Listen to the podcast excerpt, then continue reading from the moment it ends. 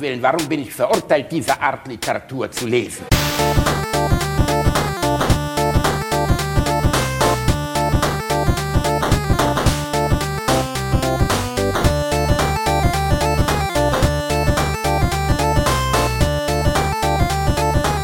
Ich lache niemals unter meinem Niveau. Das Teil ist zu groß für das Loch. Es geht, ich rede jetzt hier von, 15, von 10 Zentimetern. Wir können den aber nicht schlanker machen, weil der eingeschäumt ist. Das Loch größer machen geht auch nicht. Jetzt muss ich gucken, vor, laufen, gucken, wo die Löcher, wo wir durch könnten, ob die breit genug sind, dass wir das Teil in einem Stück reinbekommen. Ja. ja, willkommen im öffentlich-rechtlichen Fernsehen der, der, Deutschen. Das ist ja wunderschön. Ja, das, das war der Norddeutsche haben, Rundfunk. Haben Sie Ihr Teil denn dann reinbekommen oder mussten Sie noch ein Loch bohren? Das weiß ich nicht. Das, also es war halt gut eingeschäumt. Ich denke mal, irgendwann ist es reingeflutscht. Ja, mein wenn Gott, wenn es gut eingeschäumt ist, dann muss da einfach gut gezielt worden und ein bisschen, man muss auch ein bisschen mit Energie und Liebe reingehen. Ja, Druck, ne? Druck ist, äh, Druck ist immer das Geheimnis. Das ist absolut richtig. Da, jemand wie du, der klassisch, man nennt dich ja auch in Pornokreisen den Druckbetanker, das wissen wir ja viele. Du, du, du kommst rein und pumpst richtig. Reini, wer Alliteration ist zurück. Ich hatte ja. schon so Sehnsucht nach dir. Zwei Wochen Pause hatten wir. Ich habe mir schon zu Hause so eine, so eine, so einen überdimensionalen Kürbis mit einem Bart ausgestattet und ähm, hab, hab so ein Tape von dir reingelegt, wo immer gesagt wurde, fick dich Bielendorf, aber es ist nicht das gleiche, Reinhard. Man kann ja, dich nicht durch ich, Gemüse ich, ersetzen. Das, ich habe es versucht. Das war bei mir ähnlich. Ich habe einen Ventilator hingestellt und einen Zerstäuber davor und äh, irgendwie irgendwie war es trotzdem nicht das Gleiche. Du dämlicher Wichser. Ja, da, danke, Reini. Es ist schön. Wir sind wieder da. Wir sind wieder wer. Wir sind zurück. Übrigens für die, das darf ich jetzt schon mal sagen, weil im Moment gibt's ja immer so Diskussionen und lalala. Ähm, darf ich für einen Fremdpodcast kurz was sagen? Weil wir ja, haben natürlich. ja viele Hörer. Natürlich. Ähm, Bratwurst und Baklava pausiert ja auch im Moment gerade. Es liegt daran, dass, äh, dass Özcan Kosa sich gleichzeitig Haare verpflanzt lässt und einen Eselspenis. Er bekommt einen Eselspenis.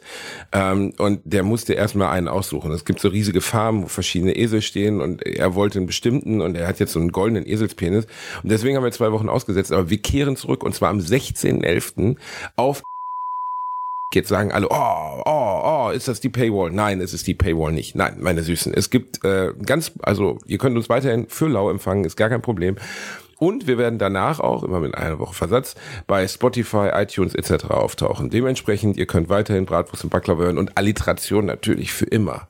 In das, eurem Herzen sowieso. Das, das, heißt, es bleibt im Grunde alles wie es ist, nur dass die Folge eine Woche bei äh, ist, die man aber auch kostenlos runterladen kann. Genau so ist ja, es. Und find, äh, okay. Es ist okay. Ich habe mir, man muss sagen, wir haben es ja aus moralischen Gründen gemacht und weil ich unbedingt Grills haben wollte. Ich habe mir jetzt so Grills machen lassen, links und rechts, auf den Zähnen. Das sieht wirklich gut aus. Ich wollte mir auch diese, wie heißt der nochmal? Ähm, ah, es gibt so einen Rapper, der hat immer so eine riesige Uhr umgehabt. Ähm, die ah, wollte ich mir so jetzt auch noch. Hals. Ah, ja, ja, ja, genau. Die wollte ich mir jetzt auch machen lassen, aber komplett aus Platin mit mit Diamantbesatz, damit ich auch immer, weil ich habe mittlerweile Dioptrien, weil ich ja schon älter geworden bin, damit ich immer so runtergucken kann, an mir die Zeit sehen kann, so mit Digitaluhren und so komme ich noch nicht zurecht, weißt du? Ja, verstehe ich, verstehe ich. Das, äh, man will, also äh, das Teure an der Uhr ist ja nicht die Uhr selber, sondern denjenigen, den man noch bezahlt, der einem die immer aufdreht alle zwei Stunden. genau, der immer nebenher läuft. Alle zwei Stunden kommt einer und dreht mir wieder schön die Uhr auf. Da sind wir zurück bei deiner Druckbetankung, Reini. es ist schön, wieder Alliteration zu machen. Es hat mir wirklich ehrlich gesagt gefehlt. Ich habe ja, ja zwischendurch haben wir auch mal so telefoniert und uns beleidigt, aber es ist nicht das Gleiche, wenn keine Leute zuhören. Ja, stimmt, das stimmt. Aber die letzten zwei Wochen waren auch wirklich schwierig äh, also ich bin ganz froh, äh, dass wir noch diese, diesen Live-Mitschnitt aus Herten hatten, der ja auch ganz schön war. Äh, weil, also für mich war es in den letzten zwei Wochen auch kaum möglich, irgendwie aufzunehmen. Das, Stimmt, äh, du bist ja im Moment mit dem Cirque du Soleil unterwegs. Genau, ich bin mit dem Cirque du Soleil unterwegs. Ähm, nein, ich bin mit methodisch inkorrekt unterwegs. Mit Ach so, Nikolas. macht ihr nicht mehr diese Nummer, wo du aus der Kanone geschossen wirst? Das nee, die, die, die, machen wir nicht mehr. Da ist mein Penis immer hängen geblieben. Das war, ähm, Du, die schießen oder Mein Gott, ey, das Niveau dann, heute ist dann, auch echt wieder ganz weit unten. dann, dann, ziehst du einfach so durch den, durch den massiven Stahl der Kanone, ziehst du einfach so eine Rinne, weißt du, mit deinem Schwanz. Reini, ganz ehrlich, wir machen das ja hier nicht für Bildung.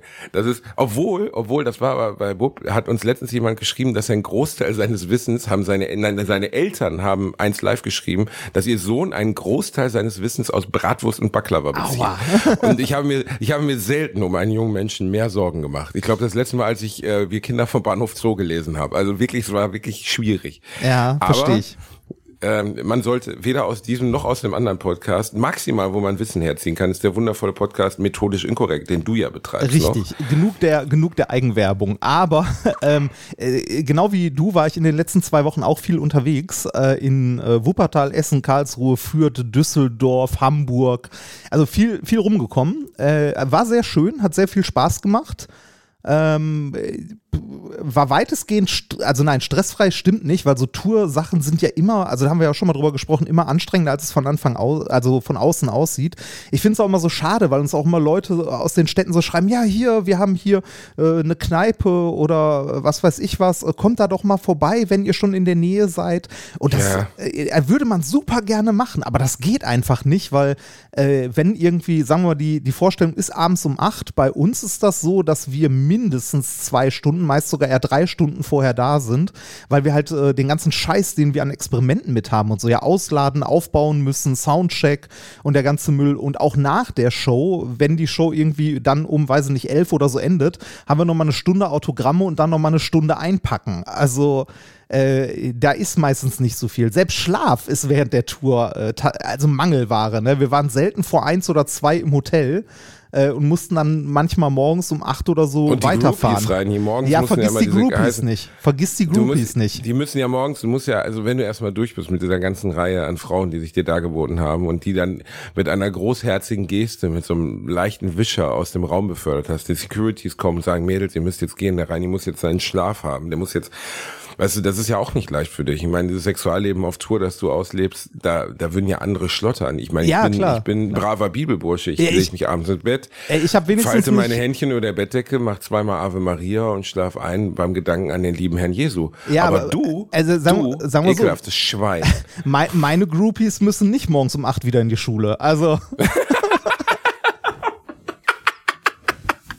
Reini, es ist die Berufsschule. Okay, Ja, ja, es, ist ja, die ja, Beruf, es ist die es ist die Berufsschule. Es ist die Berufsschule. Boah, Reini, du hast mir so gefehlt. Wirklich, es gibt nie, also du und der kleine Türke, es gibt einfach niemanden, wo es eine so unfassbare Reihe an gegenseitiger Beleidigung gibt, die immer Spaß macht. Das ist einfach wundervoll. Das ist Kontermeister Reini Remford, der Oh, oh, Druckbetanker. oh, da, danke da, da, dir. da kann ich dir direkt noch was erzählen äh, zum Thema so äh, Be Beleidigung oder nein, Beleidigung ist eigentlich nicht eher so äh, ein kleiner Diss, über den ich sehr gelacht habe. Äh, wir waren unter anderem in Düsseldorf ähm, mit Minkorrekt Live und in Düsseldorf war der Chef vom Nikolas mit dabei, also zu Besuch, saß im Publikum mit seiner Frau und äh, war dann nachher auch in der Pause natürlich Backstage, wir haben uns so ein bisschen unterhalten und so und äh, ich kenne den halt auch schon länger, also es ist ein Prof an der Uni Duisburg-Essen, für den habe ich auch mal eine ganze Zeit lang äh, Übungen gemacht und gearbeitet und so. Äh, super witziger Typ, der auch viel Wissenschaftskommunikation macht. Ich glaube auch im Beirat fürs Deutsche Museum sitzt und so. Auf jeden Fall, der ist auch schon etwas älter, stand dann hinter der Bühne, wir unterhielten uns so und dann guckt er so auf meinen Arm und meinte so, Ah, Sie haben da die Ulstein-Eule tätowiert, ne? Also er hat sie erkannt. Da habe ich gesagt, so ja, ich habe ich hab für die mal ein Buch geschrieben, ich dachte, das ist so ein Teil meines Lebens. Und der guckt mich an und meint so, ja, andere ritzen sich. Das hat der hat der 60-jährige Prof zu dir gesagt? Ja, ja. Ja, dann weiß er sehr ungefähr, ge- wie deine, ich habe das Gefühl, er weiß, wie deine literarische Karriere gelaufen ist, Reini. Ich fand's sehr witzig. Ich fand's wirklich sehr witzig. Respekt an der Äh, Stelle. Da wirklich nicht schlecht. Ich meine, der Ulstein, Ulstein-Eulen-Move war auch wirklich einer der ganz großen. Nein, das wirklich, voll, ich bin damit immer noch vollkommen glücklich, das ist vollkommen okay. Ja, weil du gar keinen Anspruch an deinen Körper hast, bitte. Reinhard, was ja auch nachvollziehbar ist.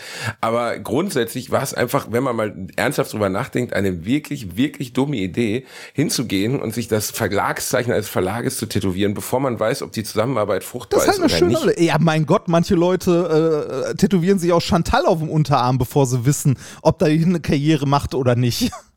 Das ist natürlich absolut richtig. So. Ähm, also, zurück zur, äh, zur heutigen Folge, Rani Bär. Äh, ich bin gerade aus einem Frühstücksraum gekommen in einem Hamburger Hotel, einem sogar ganz netten Hamburger Hotel, aber wo man so angeschnackt wird. Ich wurde gestern mit, du, wir haben ein besonders schönes, nee, ich mache gerade einen Berliner nach, ich kann ja keine Dialekte, jedenfalls haben sie ein besonders schönes Zimmer für mich. Ich, ich, ich habe ja, ich werde ja super gerne von Fans etc. geduzt. Ich werde nur nicht gerne in administrativen Momenten geduzt. Das finde ich immer unangenehm. Also wenn jemand mir, weißt du, sagt irgendwie, äh, hier das und das hätten wir, das finde ich immer, Ah, ich verstehe, was du Verstehst? meinst. So in, in so, äh, ja, wobei, nee, in förmlichen Sachen finde ich es auch noch okay, aber bei so, ja, ich glaube, administrative Zwecke beschreibt das ganz gut. Da finde ich das auch immer komisch. Ich find's seltsam, wenn so der Hotelier so tut, als wären wir alte Bumsbuddies, so, weißt du, das ist, also Ja. das, er soll mir einen Schlüssel geben, er soll sagen, schön, dass Sie hier sind, Herr Bielendorfer, äh, Rhabarberkuchen und auf Wiedersehen. Aber gut, ist ja nicht schlimm, ist nichts passiert. Jedenfalls war ich in diesem Frühstücksraum und es ist ein gut besuchtes Hotel, wie ich dann leider feststellen musste. Äh, und leck- Äh, Ist Ja. das ein größeres Hotel oder? Übrigens, bei dir kommen immer irgendwelche Benachrichtigungen an. Ich höre ständig so, bup, bup. Ja, das, hör, das hörst du, aber das hören die Hörer nicht. ja, bei mir geht's auf die Nüsse ja, rein. warte, ich mach's aus. Ich bin halt, ich bin halt viel gefragt. Der Loffi schreibt mir die ganze Zeit. So, nicht stören an. So, jetzt kommt's nicht mehr. Das ist aber lieb, dass du dir jetzt die Zeit für Ja, Alliteration nimmst. dich. Danke. Extra Danke, für dich. Reini. Bitte. Also, also, was wollte ich jetzt sagen? Was wollte ich denn jetzt sagen, Reini? Verdammte Scheiße. Du wolltest vom genau, ich Frühstück war in diesem. Frühstücksraum und ich würde sagen, es gibt durchaus Pest- und Cholera-Stationen auf der Welt, in denen weniger gehustet wird als in diesem Frühstücksraum. Es war wirklich absolut unerträglich. Ich saß da und habe mein Rührei wegge also wirklich weggeatmet, weil ich es so unangenehm fand. Ähm, ich habe kein Problem damit, wenn mm, um mich mal einer hustet, aber wenn das so von 400 Leuten gefühlt 300 The Walking Dead nachspielen, denkst du dann auch so, boah, ich, ich muss jetzt einfach alles schnell in mich reinkippen. Dann bin ich hier hochgerannt und hab, hab- ich habe ja als, als fahrender Künstler, als Gaukler, der ich nun mal bin, so gesehen immer ein Notfallpackage dabei. Und Ja. dieses Notfallpackage beinhaltet Vitamin C, Zink, ähm, wie heißt diese Pisse von den Bienen nochmal? Nicht Gelee Royal, was noch besser sein soll. Ich weiß nicht mehr. Ich habe es heißt. keine Ahnung. Das Es gibt, ah, wie heißt das hier? Oh, Plumborin oder so. Das ist irgendwie, was die Bienen nehmen, wenn die Jungen kaputt gehen oder ja. also du, du hast aller, allerlei alternativmedizinisches Zeug dabei. Boah, ich habe mir so gepumpt, ne? Und dann habe ich mir noch Vic erste Abwehr in die Nase gesprüht. Das ist so ein, wie soll man das nennen? Das ist so ein, so ein, so ein, äh, so ein Nasenspray, was aber so eine Art, so eine Wirkung hat, äh, dass es so eine Schleimschicht in deine Nase legt, Ja, die das- Viren das- und Bakterien abtötet. Ja, das ist, glaube ich, völliger Blödsinn. Ich mach's Nee, trotzdem. äh, ta tatsächlich nicht. Das gibt's irgendwie aus, äh, ich weiß gar nicht, ob das Rotalgen oder so ist. Dazu habe ich tatsächlich sogar mal eine Studie gelesen, eine ordentlich gemachte. Äh, das, ne, natürlich ist das nix, äh, nix, was irgendwie der super Schutzschild ist oder so, aber halt ein zusätzlicher ganz guter Baustein. Also da gibt's tatsächlich Studien, äh, dass die Ansteckungsgefahr, jetzt nicht äh, speziell Corona, sondern generell mit Erkältungsviren und so weiter, äh, dadurch tatsächlich gesenkt wird. Gott sei Dank. Also wenn es irgendwas bringt, so billig ist das Zeug, glaube ich, auch nicht 15, 20 Euro oder so, aber ich habe mir damit richtig gegeben. Und ich muss sagen, dass ich auch wirklich ein bisschen Panik habe, jetzt wieder krank zu werden. Erst wegen der Let's Dance Tour, die ich ja gerade mache, aber ich habe auch keinen Bock drauf. Also ich habe einfach gerade auch keinen Bock, krank zu werden, so irgendwie. Das Leben ist gerade gut, das Leben ist schön, das Leben zwinkert mir zu, es macht weiterhin Dingelingeling bei dir, du Penner. Das war ich nicht. Ähm, das war bei dir. Ja, das glaube ich nicht. Ich habe solche Ist Benachrichtigungen egal. gar nicht. Mach weiter. Jedenfalls, jedenfalls, was ich, äh, was ich dir dazu sagen wollte, ähm, die, äh, ich ich habe einfach gar keinen Bock, krank zu werden. Und ähm, gefühlt ist ja die Wahrscheinlichkeit, jetzt an der Grippe zu erkranken, als an Corona gefühlt größer, weil Corona gar nicht mehr stattfindet. Man hat das Gefühl, die Leute haben einfach gesagt, jetzt gibt es einen Angriffskrieg auf Ukraine und das Gas wird teurer und dementsprechend gibt es jetzt einfach kein Corona mehr. Ich habe, glaube ich, in den letzten vier Wochen nicht einen Satz von irgendwem über Corona gehört. Ich habe keine Zahlen im Fernsehen gesehen. Ich habe keine überarbeiteten Pfleger gesehen, die es de- definitiv noch gibt. Ich habe noch nicht mal mehr Karl Lauterbach gesehen. Der ist abgetaucht, seit sein Lieblingsthema nicht mehr da ist. Er ist jetzt irgendwie in einem Robinson-Club auf Ibiza und lässt sich mal gut gehen. Ist Corona vorbei, Reinhard Remford? Kannst du uns das als, als medizinischer Beobachter von Bundesdeutschland mitteilen? Das, das ist ja ein bisschen, äh, bisschen das Traurige, ne? Also äh, es ist, wir haben immer noch, ähm, ich weiß gar nicht, wie, wie gerade die, also wir, wir haben definitiv irgendwie immer noch sowas wie eine Winter- oder Herbstwelle. Äh, wir haben immer noch relativ äh, viele Neuinfektionen. Ich gucke gerade mal beim Robert-Koch-Institut, die Sieben-Tage-Inzidenz liegt bei 243 aktuell. Ernsthaft? Ja. Warum interessiert das keinen mehr, Reini? weil die Leute damit, äh, ich glaube, damit langsam, also die viele Menschen haben halt keine Lust mehr, sich drum zu kümmern, was es nicht besser macht. Ne? Äh, aber ich glaube, also ich weiß es nicht, ich habe mich damit auch zu wenig auseinandergesetzt in letzter Zeit. Äh, eventuell ist es auch so, dass die aktuell dominierenden Zweige vielleicht äh, weniger wahrscheinlich ähm, äh, schwere Verläufe verursachen. Ne? Also die aktuell dominierenden Mutationen. Und dementsprechend. Es wurde doch Cerberus angekündigt, Reini, der, der, Höllenhund. ja, es wird alles. Wo ist immer, denn der Höllenhund? Es wird alles immer angekündigt, ne? Also, der Höllenhund, weißt du was, Cerberus, jetzt habe ich auch endlich mal drüber nachgedacht, woran das liegt, verstehst du? Was denn? Warum sie den so genannt haben? Ja, der heißt ja Cerberus, ne? Weil Ja. der, der bewacht ja das Tor zur Hölle und so. Ja. Und Cerberus soll ja angeblich als Hauptnebenwirkung Durchfallerkrankung erzeugen. Und wahrscheinlich ist damit gemeint, dass wenn man Cerberus hat, ist einfach das Tor zu deiner Hölle offen, verstehst Ja, du? Und dann dann wird einfach die ganze Zeit hart abgeschissen. Ja. Also ich habe, Ah, ah. Rein ist nur menschlich. Du musst es fühlen, es ist menschlich. Äh, das, das, äh, es tut dir nicht gut, dieses Hotel und dieses Frühstück und Reini, ich, ich habe einfach, ich habe eine gute Zeit. Ich, ich, ich, ich äh, bin einfach, ich bin gerade in einer Blase der Happiness. Mir geht's gut, es ist alles fein. Ich starre an die Decke dieses gesichtslosen Hotels in einer Stadt, in der ich nichts zu tun habe, bis ich heute Abend auf die Bühne gehe. Vielleicht gucke ich mir mal Oh, wo, die Elbphilharmonie an. wo, wo bist du denn heute Abend? Wo Heute Abend bin ich in Kiel im Max-Nachttheater und morgen bin ich in Flensburg im Deutschen Haus. Und Ah. das Deutsche Haus ist der einzige Termin der Tour, der nicht ausverkauft ist. Deswegen werde ich vielleicht auch gar nicht erst auf die Bühne gehen. Und Vielleicht komme ich und wenn noch dann raus. beleidigt, ne? Genau, ich gehe beleidigt auf die Bühne, so Kinski-mäßig, beschimpfe erstmal das Publikum, sag was Seltsames über Jesus, peitscht dann irgendjemanden und dann gehe ich wieder von der Bühne runter und sage, ihr kriegt kein Geld zurück. Das wollte ich schon immer mal machen. Aber ja. So, der, der der Kinski, ne? Den Kinski geben. Ich habe letztens das erste Mal Reaktanz gegenüber einem Publikum gezeigt. Also im Sinne von, dass ich auf deren Verhalten reagiert habe, wie ich nachher dachte, das hätte sie nicht tun dürfen. Oh, echt? Warum? Ja. Also, Ich sag nicht, wo es war, aber ich habe gespielt und gespielt und ich habe mir die See ich werde ja besser, wenn die Leute nicht mitmachen, um sie zu holen, weißt du? Ja. Also um sie noch mehr zu unterhalten. Und es waren so 400, 500 Leute und ich habe wirklich alles versucht. Ich habe wirklich zwei Stunden lang mir dermaßen den Arsch aufgerissen, dass diese Leute Spaß haben. Ich habe es wirklich versucht. Und zwei Stunden lang war es, als wenn ich in einen leeren Tunnel reinreden würde. Keine Reaktion. Ich habe sogar in den ersten Reihen gesagt, sei mir nicht böse, aber könnt ihr zumindest ganz kurz klatschen, damit ich einen Schluck Wasser nehmen kann, weil sonst wirkt es noch seltsamer, wenn ich hier rüber zum Tisch gehe und trinke. Also, und dann haben sie wirklich so geklatscht, bis ich das Wasser abgestellt hatte und sofort wieder aufgehört. warst du Und irgendwo dann- in Preußen? Ja, so ähnlich. Und dann, kam, und dann war, ähm, war die Show zu Ende und ich stand, äh, ich, ich gehe von der Bühne und guck noch so im Augenwinkel und sehe, wie die alle aufstehen und klatschen und Okay. Zugabe brüllen. ja, das Und komisch. ja, und jetzt kommt's, ich bin nicht mehr rausgegangen. Oh, Und da habe ich nachher gedacht, das war unprofessionell, das hättest Ja, du nicht machen dürfen. da hättest du noch mal Aber gehen sollen.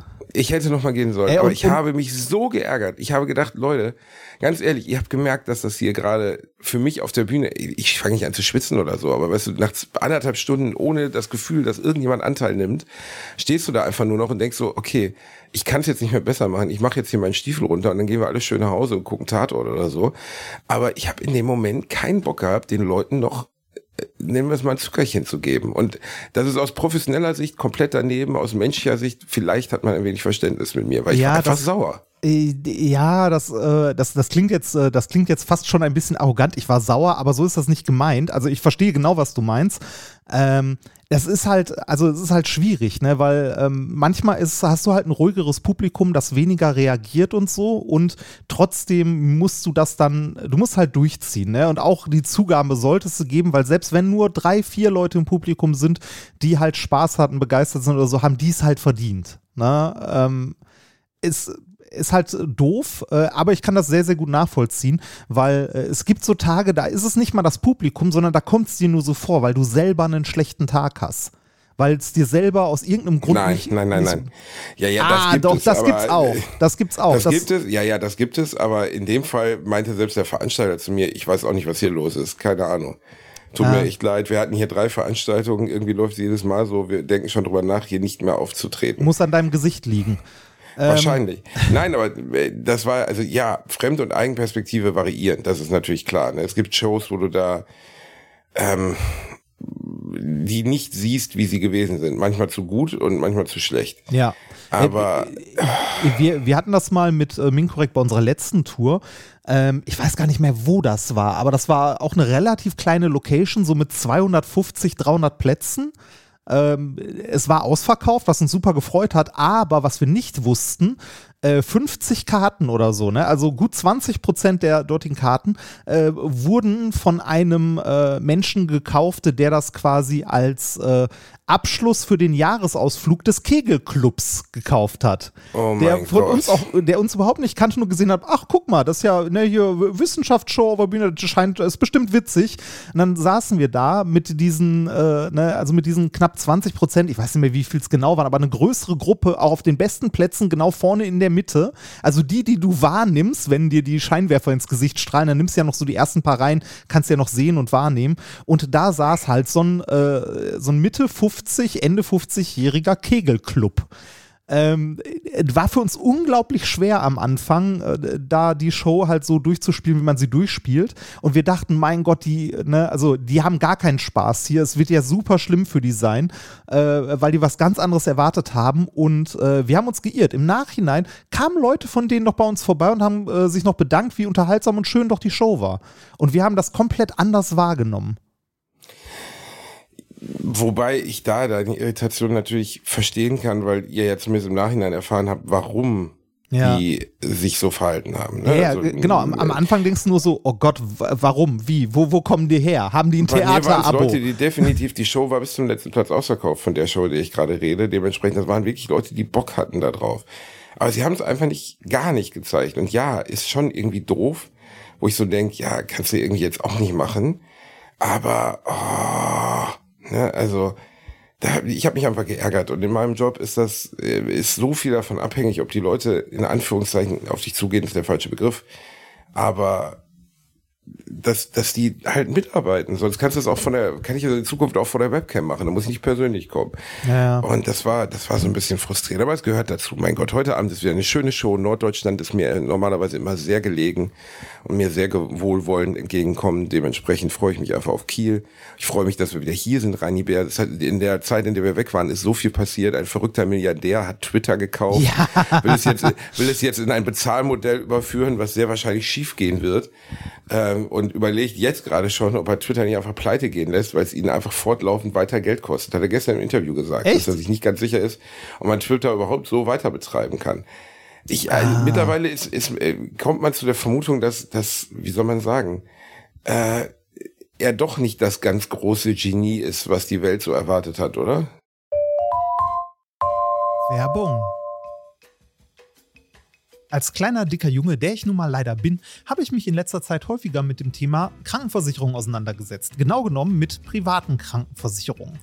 Und wenn du wie ich überfordert bist von dem riesigen Angebot an Tarifen, das es da so gibt, dann check mal die kostenlose Clark-App aus. Das ist wirklich fantastisch, weil mit Clark hast du all deine Versicherungen im Überblick und kannst sie von überall aus digital managen. Das ist ein echt dicker Vorteil. Dank des praktischen Tarifvergleichs siehst du außerdem in Sekundenschnelle, welche die passende Krankenversicherung für dich und deinen individuellen Lifestyle ist. Und solltest du wirklich mal Fragen haben, helfen dir die Expertinnen von Clark immer persönlich weiter. Per Telefon, Videocall, Chat, E-Mail, Fax, die kommen theoretisch zu Hause vorbei, reiten auf einem Pferd vor, schmeißen dir eine Brieftaube ins Gesicht, das ist unglaublich. Okay, die letzten drei Gründe stimmen nicht, aber das ist wirklich wahr, sie sind immer erreichbar. Weiteres großes Plus, Clark gehört zu keiner Versicherungsgesellschaft, berät dich also immer unabhängig und in deinem Interesse. Also tausch das Wartezimmer gegen das Behandlungszimmer und lad dir die Clark-App runter. Mit dem Gutscheincode AAA34, AAA34, erhältst du außerdem bis zu 30 Euro Shoppingguthaben für Brands wie Apple, Zalando und Co. Die Teilnahmebedingungen und alle weiteren Infos findet ihr wie immer in den Shownotes. Werbung Ende. Äh, Ja, wa- wahrscheinlich nicht. Also er hatte, ne, also er hatte definitiv mal Glück. Er hat hier, also er hatte definitiv mehrmals einen guten Riecher gehabt und hat irgendwann die Schwelle überschritten, äh, dass das Geld halt immer mehr wurde. Ne? Und dann kannst du dir ja auch leisten, Sachen mal komplett in den Sand zu setzen, ne? weil äh, Elon Musk hatte auch eine Menge große Projekte, die einfach äh, am Ende nix, also gar nichts bringen oder totaler Quatsch sind. Äh, der hatte ja mal äh, zum Beispiel die Idee, ich weiß gar nicht, was daraus geworden ist, ähm, Interkontinentalflüge durch Raketen zu ersetzen, die halt in, äh, in die Grenze zum All vorstoßen und dann halt mit Raketen von London nach New York. Innerhalb von irgendwie drei Stunden oder so. Also äh, absoluter Wahnwitz. Oder äh, Hyperloop ist ja auch eine nette Idee, aber ist auch nicht, äh, ne, also das ist keine neue Idee, die er da gehabt hat. Er wird immer noch weiter dran gearbeitet. Ob das Ding irgendwann mal in irgendeiner Form sinnvoll einsetzbar ist, steht auf einem anderen Bl äh, Blatt Papier. Ne? Also, wird denn daran noch gar, also wird da wirklich noch dran gearbeitet glaub, oder ist das so wie die Google-Brille, dass das keinen mehr interessiert? Nee, ich glaube, Hyperloop gibt es noch. Also da wird äh, tatsächlich noch dran gearbeitet ein, äh, ja, ist immer noch in Entwicklung befindlich. Aber die Frage ist, äh, na, wird da irgendwann mal ernsthaft was raus? Ich glaube, als Milliardär muss man aufpassen, dass man dann doch nicht irgendwann so eine Allmachtsfantasie an, anheimfällt, dass man glaubt, dass alles, was man macht, Gold wird. Ja. Und äh, das, das siehst du jetzt bei ein paar Milliardären. Also die, die Twitter-Übernahme, ja, ich weiß, das sind versammt viele persönliche Daten. Aber wir sprechen von 44 Milliarden Dollar. Das ist mehr, als viele große Autokonzerne wert sind. Das Ja. hat er für eine Social-Media-Plattform ausgegeben. Mark Zuckerberg entlässt jetzt 2000 Leute, weil Metaverse 15 Milliarden gekostet hat.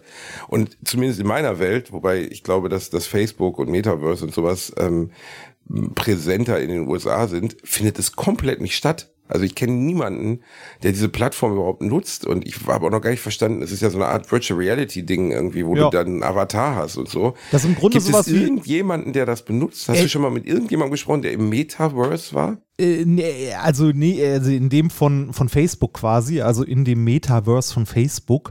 Ähm, ich, also wo das eine Rolle spielt und gerade gehypt wird und so, äh, sind äh, diese ganzen äh, Fashion-Jungs, es sind tatsächlich eigentlich nur, nur Männer, die dir erzählen, dass äh, sie ihre neuen NFTs droppen.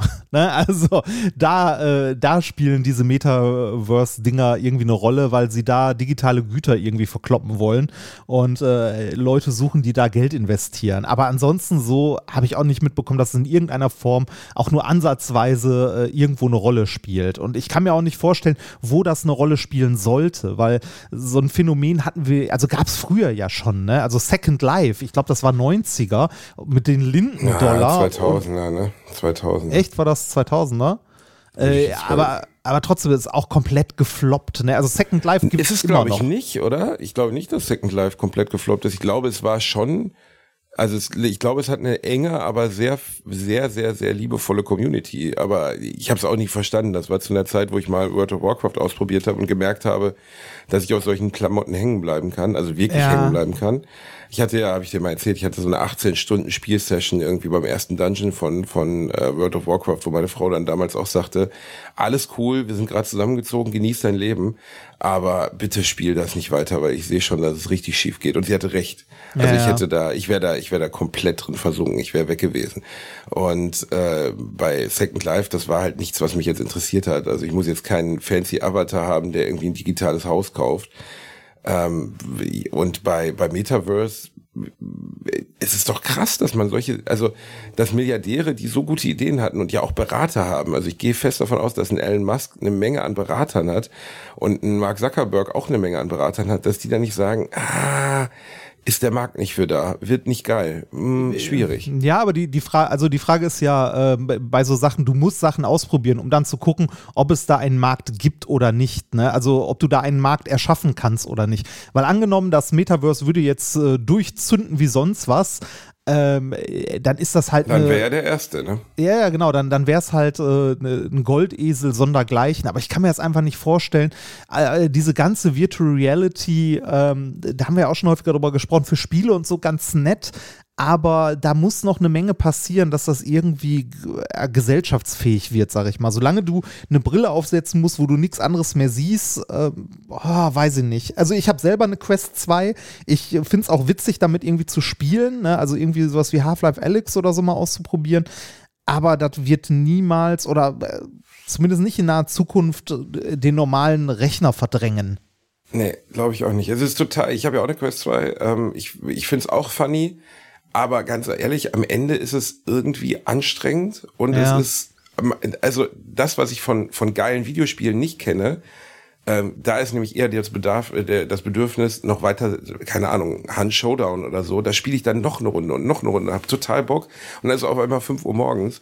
Und bei allem, was ich je in Virtual Reality getan habe, war es immer so, dass ich nach anderthalb, zwei Stunden gedacht habe, boah, jetzt ist auch genug. Also Brainfuck, so, jetzt reicht's auch. Das, Ja, ich, de- das wird anstrengend gerade für mich und nicht mehr Spaß. Genau, also dieser Effekt, finde ich, den du hast, wenn du am Rechner oder irgendwie auf der Couch zockst, äh, da versinkst du ja auch in so einem Spiel. Ne? Du blendest ja auch alles drumherum aus und bist irgendwann, also wie äh, fast wie ein Buch lesen, du bist irgendwann da drin.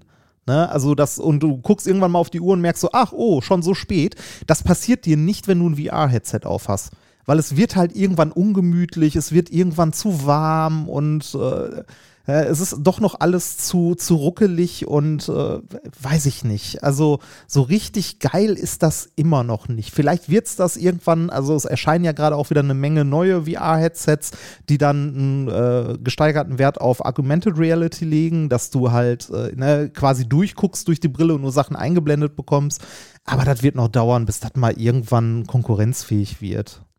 Und ich glaube auch, wie gesagt, dass so Metaverse-Dinger, also jetzt nicht nur das von, von Facebook, sondern generell so alternative Welten wie Second Life oder so. Ich, äh, äh, warum? Ne, was? Wofür? Ich sehe nicht, vielleicht irre, also vielleicht bin ich auch, setze ich mich hier in, äh, in zwei Jahren hin und sage, okay, das habe ich nicht gesehen. Aber wofür? Ich verstehe nicht, warum. Warum sollte ich mir ein virtuelles Stück Land kaufen? Gute Frage. Ich,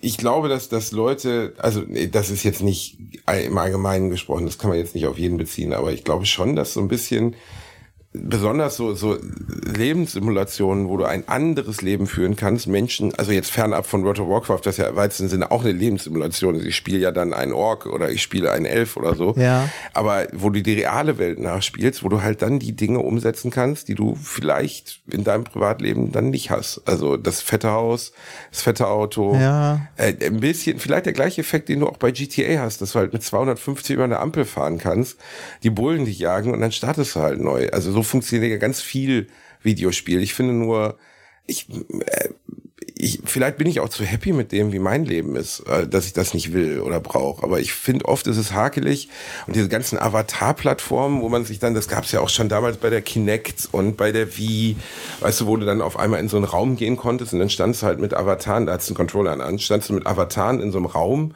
mit, mit Teppichen und, und Türen und Fenstern und liefst dann aufeinander zu und konntest dann so vorbereitete Antworten, so hello, nice to meet you. Und Ja. nach spätestens drei Minuten denkst du so, ey, ich wink mit einem Strichmännchen einem anderen Strichmännchen zu. Bin ich behämmert? Da kann Ja. ich mich auch in, in, auf dem Hauptbahnhof stellen und anfangen, random Leute zu grüßen. Macht doch gar keinen Sinn. ich, ich sehe diesen, ich sehe auch diesen Mehrwert der virtuellen Welt dann nicht, weil wenn du irgendwie ähm, in eine virtuelle Welt abtauchen möchtest, dann nimmst du halt so ein Massive Multiplayer Online äh, Game, ne, wo halt auch mit Leuten chatten kannst oder äh, dir ein äh, Second Life in Anführungszeichen aufbauen kannst. Ich sehe das bei den Metaversen so nicht, dass du irgendwie äh, eine Welt hast, in der du dann in eine Spielhalle gehst, virtuell oder so. Ich sehe das warum nicht. Das ist einfach, weiß ich nicht. Finde ich komisch. Aber krass, das ist, also ich bin mal gespannt, was die nächste krasse technologische Veränderung sein wird, die wir erleben, Reinhard. Ich meine, wir haben ja in unserer beider Lebenszeit Dinge erlebt. Den Ja, Flachbild, also klingt jetzt doof, der Flachbildfernseher klingt jetzt so banal. Aber wenn man drüber nachdenkt, was schmale Displays bewirkt haben, habe ich gestern noch gedacht, ich war bei irgendwas, ich weiß nicht mehr, ich habe irgendwas bedient.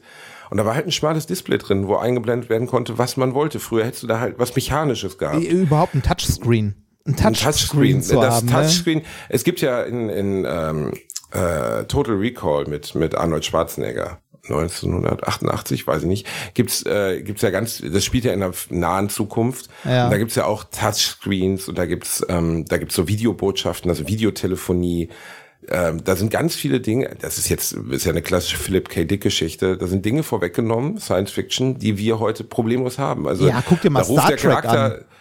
Da ruft äh, Arnold sich selber an. Star, ja, Star Trek, genau. Aber äh, das ist ja schon interessant, das zu sehen, welche Dinge. Also für uns ist ja jetzt ein FaceTime. Ich habe gestern Abend noch äh, einen langen FaceTime-Anruf mit jemandem gehabt. Äh, und das war schön, die Person zu sehen. Die, das wäre ja vor 15 Jahren unvorstellbar gewesen. Ich rufe dich an und sehe dich dabei. Ja, Bildtelefone gab es ja auch schon, ich glaube, oh, Ende, Ende 80er, Anfang Ende- 90er gab es schon Anfang Bild 90er gab's Bildtelefon. Aber der andere musste auch eins haben. Ja, also es genau, war eigentlich genau. Völlig absurd. Und äh, da, da war auch so der, der Punkt, dass man sagte so, ah, man, also man will gar nicht zwingend jemanden sehen beim Telefonieren. Heute ist es irgendwie ein bisschen anders, äh, dass man irgendwie sagt so, ja komm, lass mal einen FaceTime-Anruf oder so machen. Aber äh, das ist eher so ein Gimmick obendrauf, dass man irgendwas zeigen möchte ne? oder irgendjemanden sehen möchte. So beim normalen ja. Telefonieren will ja niemand den anderen sehen, zwingend. Nee, das würde, das würde Alliteration zum Beispiel komplett, wenn ich dich jetzt gerade in deinem ja, Planschbecken von Matt sehen würde, dann würde ich ja meinen Halbsteifen, den ich bei der Aufnahme immer habe, gar nicht weiterhaben können. Dementsprechend ja, ist problematisch, bitter. ne? Ist problematisch. Nein, aber wie viele Menschen, also zum Beispiel die Kinder, kleine Kinder haben oder sowas, dann äh, die Familie kurz zu sehen in der Videotelefonie, was heute ja komplett problemlos ist. Du hast das Gerät dafür in der Hand, drückst drauf und siehst deine Familie. Ja. Du spürst sie nicht, aber du siehst sie ist ja sehr wertig. Und ähm, ich frage mich, was der nächste technologische Schritt ist, wo wir sagen, wow, krass. Ja, also ich, ich, entweder eine, eine extreme Steigerung, ich wirklich, ich habe jetzt Quantencomputer, keine Ahnung, Reinhard, aber es gibt ja jetzt irgendwie so Theorien oder es gibt es gibt ja irgendwelche Entwicklungen in diesem Bereich, dass irgendwie die, die Rechner oder die die ähm, wie nennt man Leistungsfähigkeit von Rechnern in den nächsten 10, 20 Jahren sich massiv erhöht wird. Ja, nee, also nein, nein. Äh, Quantencomputer, ähm, äh, ja, Quantencomputer ist was, woran geforscht wird, die gebaut werden. Ne? Man streitet sich immer noch darüber, ob es schon gelungen ist, einen Quantencomputer zu bauen, der Quantenüberlegenheit demonstrieren kann, also eine Rechenaufgabe schneller lösen kann als ein konventioneller Rechner. Äh, aber so, also da, dass dadurch generell Computer schneller werden, ist halt Quatsch.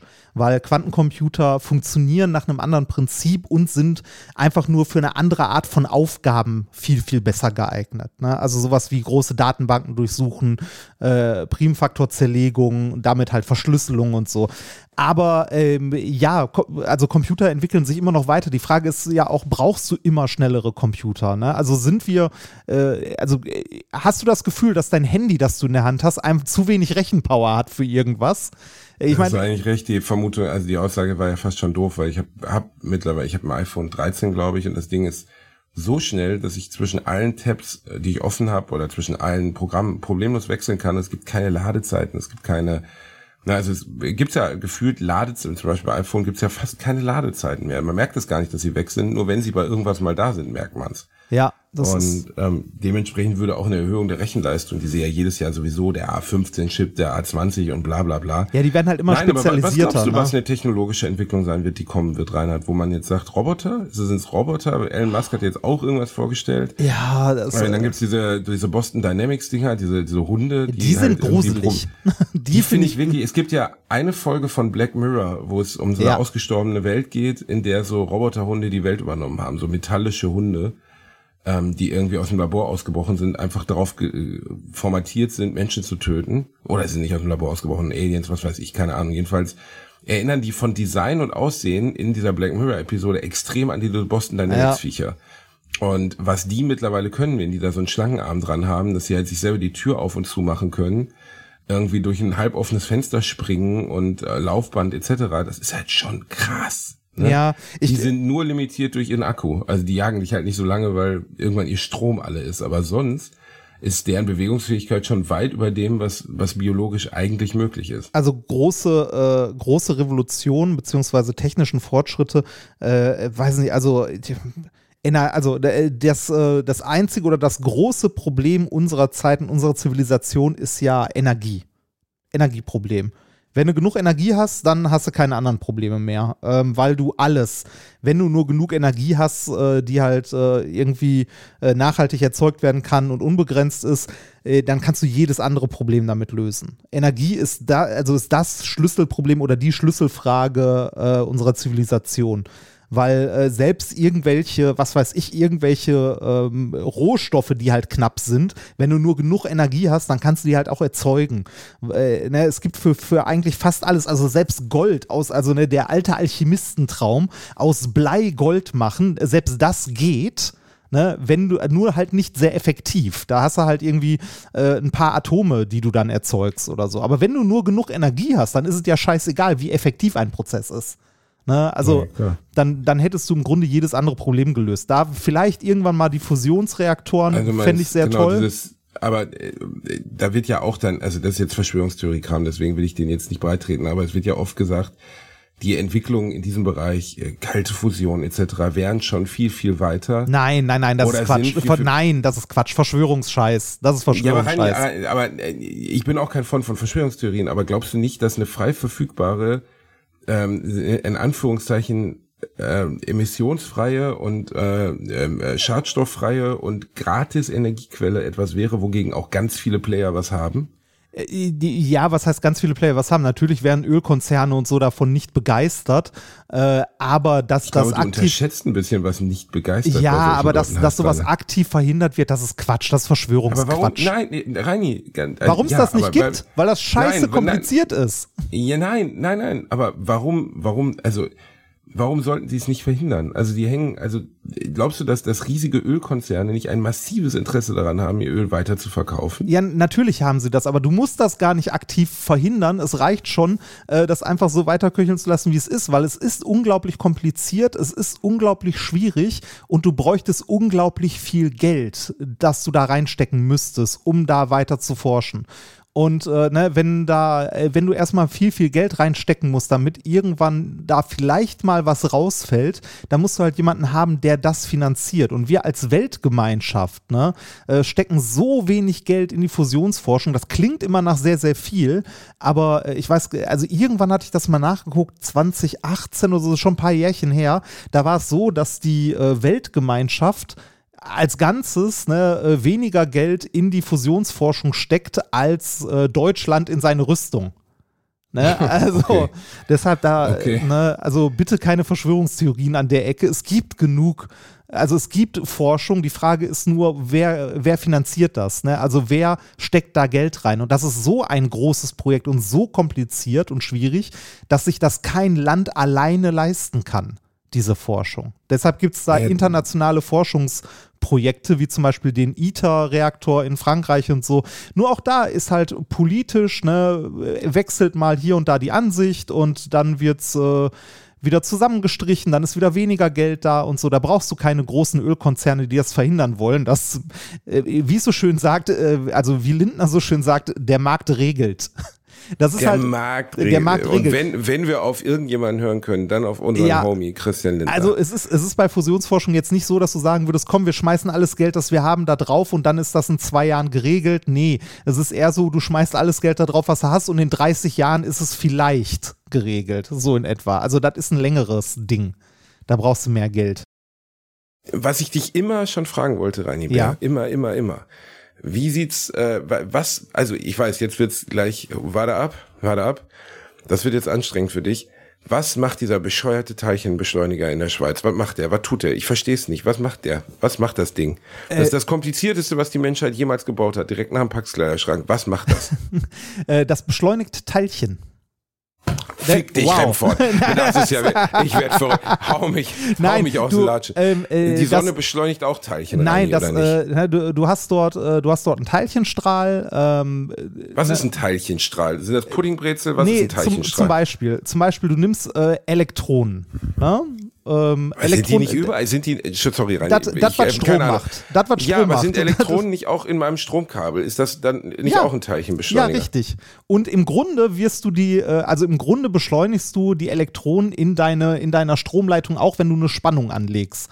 Und zwar äh, ne, vom, also technisch vom Plus zum Minuspol und äh, in der Physik tatsächlich vom Minus zu Plus, aber ist egal.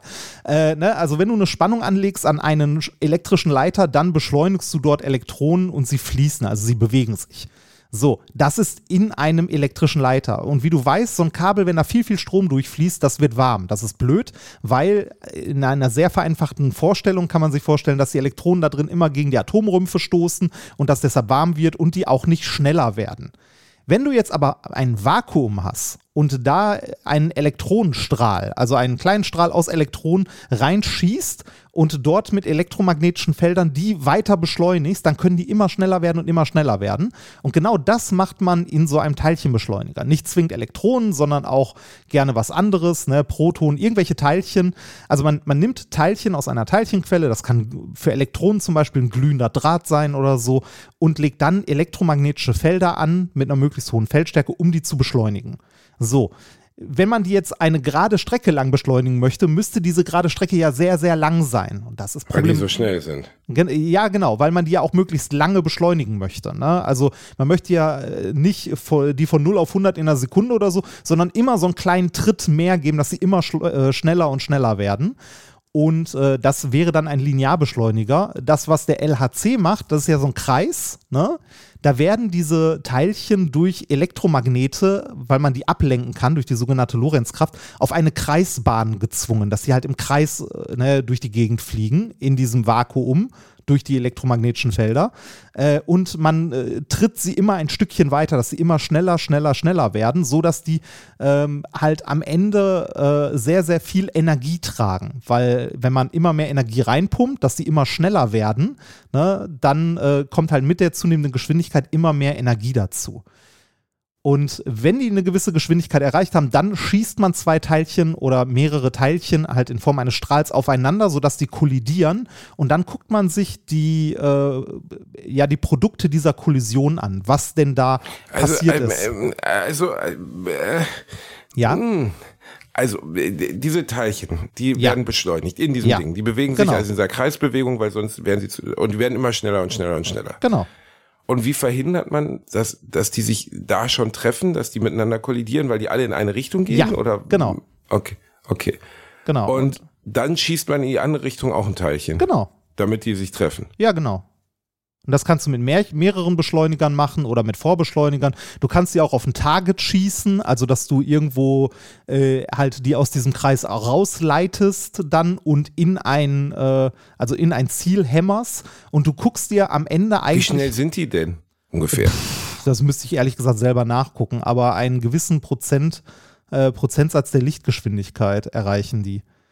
Ähm, Ja, ich erreiche auch einen Prozentsatz der Lichtgeschwindigkeit, nämlich 0,00001 Nee, die sind, Prozent äh, ja, laufe. die, sind schon, die sind schon verdammt schnell, Schnell. aber es geht dabei gar nicht so sehr um die Geschwindigkeit, sondern eher um, äh, also äh, du gibst dann nachher keine Geschwindigkeit mehr an. Du kannst sagen, die haben so und so viel Prozent der äh, Lichtgeschwindigkeit. Du gibst dann eher ähm, die Energie an, die die haben.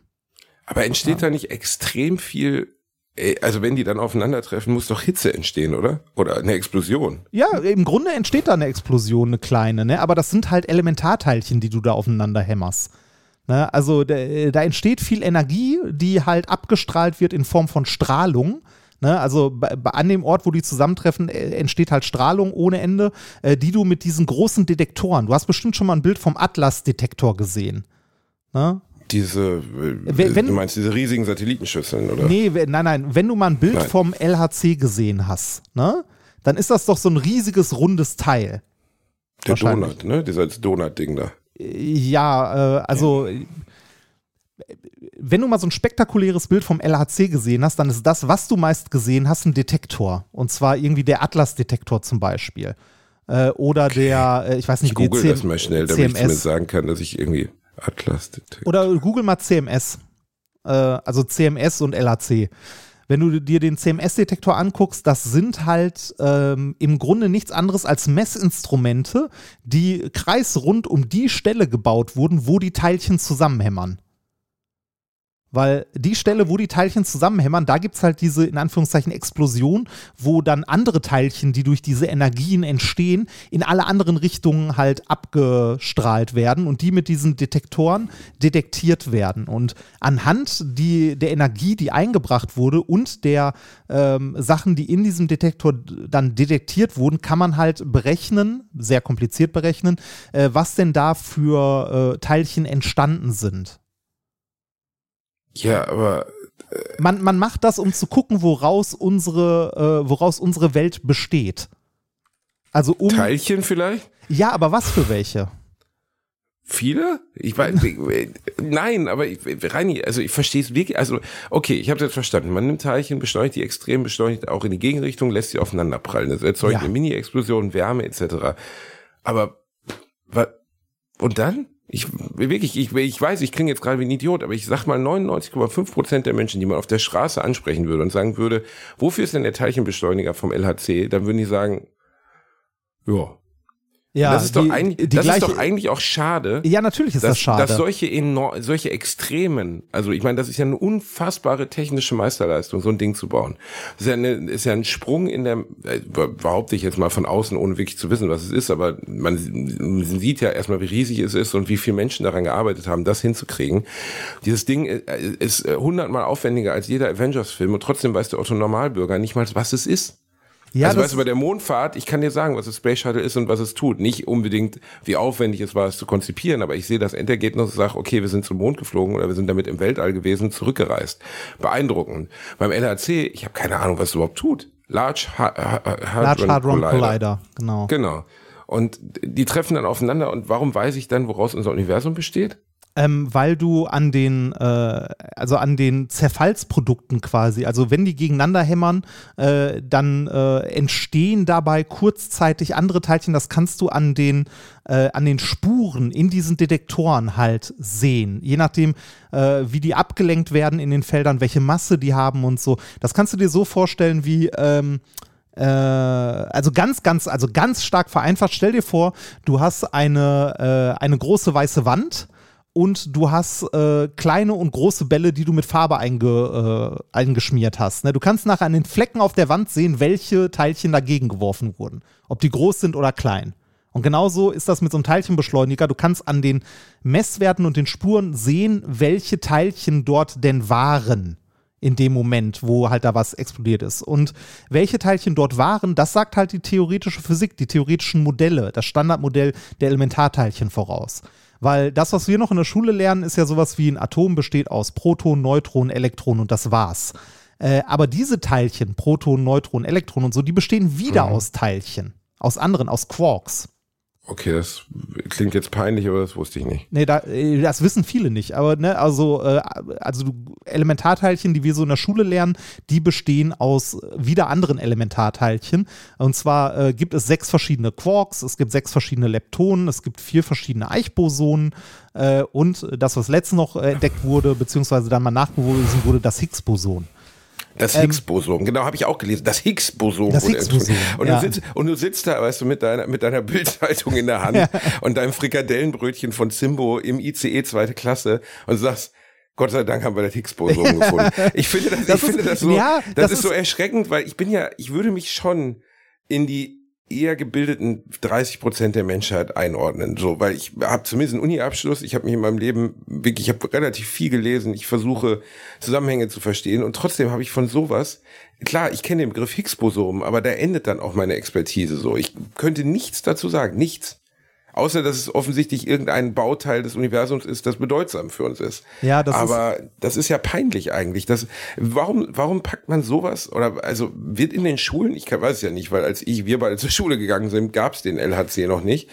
Aber wird in den Schulen zum Beispiel darüber gesprochen? Wahrscheinlich den, nicht. Ne? Den, den LHC gab es nicht, aber Teilchenbeschleuniger gibt es schon sehr, sehr lange. Ähm, die sind nur nicht so, also ne, in der Popkultur nicht so bekannt gewesen, weil der LHC ist halt ein riesiger, ne, die komplexeste Maschine, die wir je gebaut haben und so. Äh, Teilchenbeschleuniger an sich gibt es schon seit boah, 1900, also wenn man die Braunschen Röhren mit dazu zählt, ich, würde mal sagen so 19, also die, das frühe 20. Jahrhundert, da gab es schon die ersten Teilchenbeschleuniger. okay. mit denen das, man äh, halt, mit denen man halt äh, Teilchen dann entdeckt hat, ne? dass man gesehen hat, okay, wenn ich zwei Protonen aufeinander baller, dann kommen da andere kleinere Teilchen bei rum. Ne? Was die Theorie vorher schon vorhergesagt hat. Also in der theoretischen Physik hast du ja Gleichungen, die äh, ne, unsere Welt beschreiben und dann siehst du in den Gleichungen so, okay, wenn die Gleichung stimmt, dann muss es da noch ein Teilchen geben, das äh, ne, die und die Energie hat und dann und dann auftauchen müsste. Dann machst du ein Experiment dazu in einem Teilchenbeschleuniger und siehst, ah, okay, ja, tatsächlich. Wenn ich die Teilchen mit der und der Energie zusammenballer, dann sehe ich die Spur von diesem Teilchen, das die Theorie vorhergesagt hat.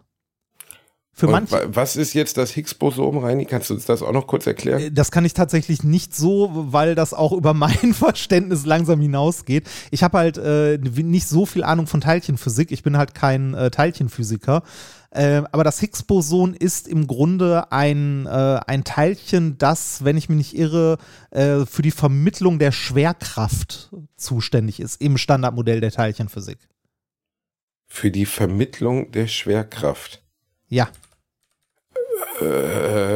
Das ist, ja, es gibt, äh, es gibt verschiedene Teilchen, die halt für verschiedene Kräfte, also fundamentale äh, Kräfte in der äh, Natur zuständig sind, also für Wechselwirkungen. Äh, zum Beispiel das Gluon ist für die starke Kernkraft zuständig. Ähm, dass. Das, äh, Reini, ohne Scheiß, warum klingt das alles, als wäre es eine Rick and Morty-Episode? weiß ich nicht, aber das verdammt nah dran ist. Man muss das Gluon in den Miefpief drücken. Erst dann kann man den Glonsch ernten. Wenn man den Glonsch hat, braucht man noch einen Gnagul. In der Ja. Gnagul muss das Glonsch erst richtig zurechtmumpfen. Das ist wirklich, Reini, ohne Scheiß, kann es sein, dass es einfach, dass Physik einfach von irgendwie sieben Rollenspielern erfunden wurde, die dann gesagt haben, so komm, wir denken uns den Shit aus. Das, das merkt keiner, wenn wir uns einfach Fantasienamen Ja, geben. das, das, das, das kann gut sein, auch wenn du dir die, äh, wenn du dir die Namen der äh, Quarks anguckst, die heißen Up, Down, Charm, Top, Strange und Bottom. Was? Ist das, äh, ist das ein japanisches Tanzspiel? Reini? das klingt so ein bisschen so, ne? Äh, Ich, ich, ich finde das, ich finde ja immer ähm, interessant, dass es, dass es selbst für, für, für, also natürlich wirst du die Welt nie verstehen als Mensch. Das, ist also auch, du wirst nicht alles, es ist unmöglich in deinem Leben alles zu wissen, alles zu verstehen, alles zu sehen. Für niemanden. Aber ähm, oft finde ich, wenn man sich mit solchen Dingen beschäftigt oder auch wirklich jetzt nur so völlig banalisiert darüber spricht, wie wir beide, dass man immer das Gefühl hat, dass diese Welt so voll mit Wissen ist, dass du nie erfahren wirst. Dass, also, ich könnte mich ja jetzt hinsetzen, ich müsste ja Monate damit verbringen, um das zu verstehen, was, also wirklich zu verstehen, was du mir gerade erzählt hast. Und mein Leben ist viel zu Das, kurz. äh, das eigentlich. ist für mich, also ne, äh, Fehler, Fehler sind nicht ausgeschlossen, weil das ist halt äh, dann tatsächlich äh, Elementarteilchenphysik und ähm, das, also ich bin zwar Physiker, aber ich habe keine Ahnung von Elementarteilchenphysik, also nicht viel, nur so das Grundlegendste. Das ist so, als ob du äh, irgendwie einen Herzchirurgen äh, nach irgendwelchen speziellen Nerven im Gehirn fragen würdest, ne, oder irgendwelchen Operationstechniken beim Hirn. Äh, ne, der Grundlegende weiß der vielleicht, aber so richtig Ahnung hat der da auch nicht. Und genauso ist Weil es das halt bei nicht sein Fachgebiet ist. ja, genau. Und genauso ist das bei, bei Physikern auch. Ich kann dir eine Menge zu Diamanten erzählen und äh, zu Festkörperphysik, aber bei Elementarteilchenphysik bin ich auch raus. Ist ja auch, ich erwarte ja von dir Ja. jetzt kein umfassendes Wissen. Du weißt ja schon mehr als 99 Prozent der Bundesbürger. Aber ich, ich finde halt irre, dass so ein Ding gebaut wird, dass so ein, so ein Ding existiert auf der Welt und dass die, die wirklich die absolute Majorität der Menschen nicht weiß, was es ist. Also ja, gar nicht. Das, das ist aber auch die Grenze, also bei, bei dem Standardmodell der Teilchenphysik und äh, bei dem LHC bist du wirklich an der absoluten Grenze von dem, was wir über die Welt wissen, also über die Physik. Ne? Da, da bist du wirklich so on the edge. Ja, aber es müssen ja trotzdem, also es werden ja, sowas wird ja nicht als Privatinitiative gebaut, Nein, sondern nein, es sind nein. ja am Ende Steuergelder, ne? Die dafür Äh, verwendet ja, werden. ja, klar. Genau. Sind das. Was, was okay ist, aber werden ja viele Milliarden Steuergelder darin eingeflossen sein. Sehr sicher. Ich weiß das Ding wird nicht billig gewesen sein. Ja, aber wie gesagt, äh, weniger, weniger als man denkt. Also, ne, so in sowas wie Rüstung und so hauen wir immer noch mehr Geld. Aber, aber es ist doch trotzdem, erzähl, drei Milliarden Euro. Ja. Okay. Das, ne, drei Milliarden Euro äh, als Weltgemeinschaft, ne? Also die, die das Ding gebaut hat, also international. Drei Milliarden. Ja, gut, das ist, äh, der, also das ist jetzt auf, den, auf die große Dings gerechnet, ist es noch nicht mal viel, ne? Also wenn du es jetzt relati relativierst in Bezug auf Rüstungskosten oder so. Ja, ich weiß gar nicht, wie, Aber- wie hoch sind die in den USA? Rüstungsetat? Weiß ich nicht, schau mal nach. Mal, Wird ich, bestimmt äh, 200 Milliarden oder Google sowas das gerade mal. Äh, in Milliarden US-Dollar. 801. Ey, kein Scheiß jetzt? Also, warte mal, äh, Ranking der Oh, 20 wow, Länder mit, mit den weltweit Alter. höchsten Militärausgaben. USA 801. Das Guck gibt's doch. Deutschland- Ja, und das nächste ist China mit 293, also äh, In- noch in nicht mal, also gerade mal ein kann, doch Drittel nicht, fast. das kann doch nicht richtig sein, oder? Das in Milliarden US-Dollar, Deutschland 56. So, und jetzt. Findest du es zu wenig oder zu viel? äh, Nee, äh, bei 56, wenn das stimmt, 56 Milliarden, dann denk jetzt nochmal nach, drüber nach, ob der Large Hadron Collider, äh, der an den Grenzen unseres Verständnisses der Physik kratzt, ob da drei Milliarden viel waren oder nicht. Ah, stimmt auch wieder, ne? Ja, ja, klar. Also. Äh, Gleiches gilt übrigens, wie gesagt, für die Fusionsforschung. Ne? Da wird also auch ein Bruchteil des Geldes nur reingebuttert. Aber es ist halt so, ne, Menschen möchten einander aufs Maul hauen. also, äh, äh, ne, also ja, äh, jetzt kann man drüber schreiten, ne, oh, ist Rüstung denn wichtig oder nicht, gerade im, äh, also im Hinblick auf die jüngsten Entwicklungen, ne, man muss ja auch verteidigungsfähig sein und so, ja, aber ich finde irgendwie, äh, es, es sollte, ja, ist wahrscheinlich schwer, das zu beurteilen. ich finde es ist gar nicht schwer, ist doch völlig klar, das, das hat ja gar keine Verhältnislosigkeit mehr. Also es ist ja gar keine Verhältnismäßigkeit mehr zueinander. Ja. Also wenn, wenn sowas, das, das größte, die größte Maschine, die die Menschheit je gebaut hat, das erinnert ja so ein bisschen an Contact mit dem Ring, weißt du? Ja. Ähm, übrigens sehr empfehlenswerter Film äh, mit, mit äh, ähm, Jodie Foster, äh, den man wirklich mal gesehen haben sollte. Ja. Ich finde, der ist auch super gealtert. Ich weiß nicht, der ist von 99 oder so Der- also und der ist immer noch. gut. Oder 97, glaube ich. Der ist von 97, also über 25 Jahre alt mittlerweile. Heute ein bisschen antiquiert so von der optischen Darstellung, aber der ist echt gut, immer noch. Und äh, da geht es hier darum, dass die Menschheit eine Maschine baut nach außerirdischen Plänen und dann so gesehen interstellares Reisen ermöglicht. Und ähm, die wir bauen sowas für drei Milliarden, diskutieren wir Ja, sinnvoll. äh, ich- und, ich hab- ich hab und die USA geguckt. geben 800 Milliarden für Rüstung aus. Drei Milliarden war ohne die Detektoren und das ist das, was das teure ist, aber du kommst trotzdem nicht über 20 Milliarden oder so. Ne? Also äh, ist halt immer noch ein Bruchteil und ein Witz von dem, was äh, halt für Rüstung ausgegeben wird. Ach, Daher. also ich komme ich komm gerade über 800 Milliarden einfach nicht hinweg. Also das ist einfach das ist so unvorstellbar ich, ich, viel kann mir, Geld. ich bin, ich weiß auch nicht, ist das ernsthaft? Ist das wirklich stimmt? Also, das, okay, ja, wahrscheinlich stimmt's, aber Dann, dann kommt die, äh, bei, bei äh, 1000 Billiard, Milliarden sind eine Billiarde oder eine Billion, das ist das gleiche. ne, was denn? Ich. Äh, ja, da muss man ein bisschen vorsichtig sein mit Deutsch und Englisch, weil äh, in Deutsch ist es Million, Milliarde, Billion, Billiarde und im Englischen ist es äh, Million und dann Billion. Also die deutsche Genau, die Milliarde Milliarde ist eine ist englische Billion. Aber Billionen und Billiarde sind im Deutschen was unterschiedliches? Ja. Also Zumindest wenn- Billionen ist weniger als Billiarde? Ja, so wie Million und Milliarde. Ich meine, seien wir ehrlich, das sind alles Begriffe, mit denen wir uns nie beschäftigen müssen. Ja, das stimmt. Also, ich, äh, also mich überfordert sowas, wir sollten zurück zu Penissen rein. Da ja, kann ich, äh, da kann mal. ich wirklich Äh, Auskunft Wir geben. können noch mal kurz auf die, auf die VR-Headsets rein äh, eingehen. Da hat nämlich der, äh, der Gründer von äh, Oculus war es, glaube ich, gerade äh, so ein, äh, ein Headset Palmer vorgestellt. Lucky, ist es Palmer Lucky? Es kann sein, ja. Der hat einen. Das war äh, ganz früher mal der Gründer, so ein ganz creepiger Dude, der immer in Schläppchen durch die Gegend gelaufen Jetzt, jetzt ist. wird es noch creepiger. Er hat nämlich eine, äh, also ein, äh, man könnte so sowas wie ein Concept-Car der VR-Headsets äh, vorgestellt. Ähm, der hat nämlich mittlerweile eine Firma, die unter anderem äh, irgendwie Sprengsätze fürs US- äh, US-Militär macht, wo wir wieder bei der Rüstung sind. Äh, und der hat jetzt eine Oculus Rift äh, gebaut, ähm, die drei Sprengsätze enthält. Äh, die, die, den, die den Benutzer aus dem Leben pustet, wenn er auch im äh, richtigen, also wenn er im Spiel stirbt. Ja. Ja? Willst du mich jetzt verarschen? Nein, nein, nein, hat er wirklich. So als Konzeptding steht bei denen im, äh, im Büro. Äh, da sind halt äh, mehrere Sprengladungen drauf, die. Äh, Ich lese es gerade, es ist wirklich Palmer Lucky. Ich hatte den Namen noch irgendwo im Hinterkopf. Weil, äh, ist geil, ne? okay, ich, äh, äh, äh, ich, ich, ich, sorry, ich habe lange nichts mehr gelesen, wo ich war einfach währenddessen die ganze Zeit. Also das What the fuck über meinen Kopf müsste hörbar sein. Ich lese einfach, ich lese mal vor. Ja, also ja, das mach ist, mal. ist das okay. Die neueste Idee von Palmer Lucky könnte direkt aus der Horrorfilmreihe Saw stammen. Das stimmt. Die, der Virtual Reality Pionier stellte in einem Blogpost eine tödliche Variante eines Headsets vor. Drei Sprengladungen. Das ist wirklich, man sieht halt so drei Ja. Stäbchen, die auf den Kopf zielen, zielen direkt auf die Stirn des Spielers. Stirbt dessen Spielfigur, detonieren sie und sollen auf der Stelle das Gehirn des Anwenders zerstören, schreibt Lucky. Immer bessere Grafiken können zwar ein Videogame realer aussehen lassen, aber nur die Gefahr ernsthafter Konsequenzen kann dazu führen, dass sich ein Game für die Spieler real anfühlt. Alter, dann soll er irgendein Game, da soll er ein VR-Headset bauen, das mir die Eier boxt, will doch nicht, dass mein Gehirn rausgeblasen wird, bis ja, der behindert nur, nur der richtige Nervenkitzel. äh, bewirbt der US-Entwickler sein selbst gebasteltes Produkt, das wohl auf einer Meta-Quest Pro basiert. Details zu den angeblich echten Sprengladungen nannte Lucky nicht. Die Brille ist so eingestellt, dass sie Game-Over-Screens von Spielern erkennt, darauf die Sprengladung zündet. Und darauf möchte ich gerne Dark Souls spielen. Ja, Du hast die Brille auf und scheiß dir die Hose direkt.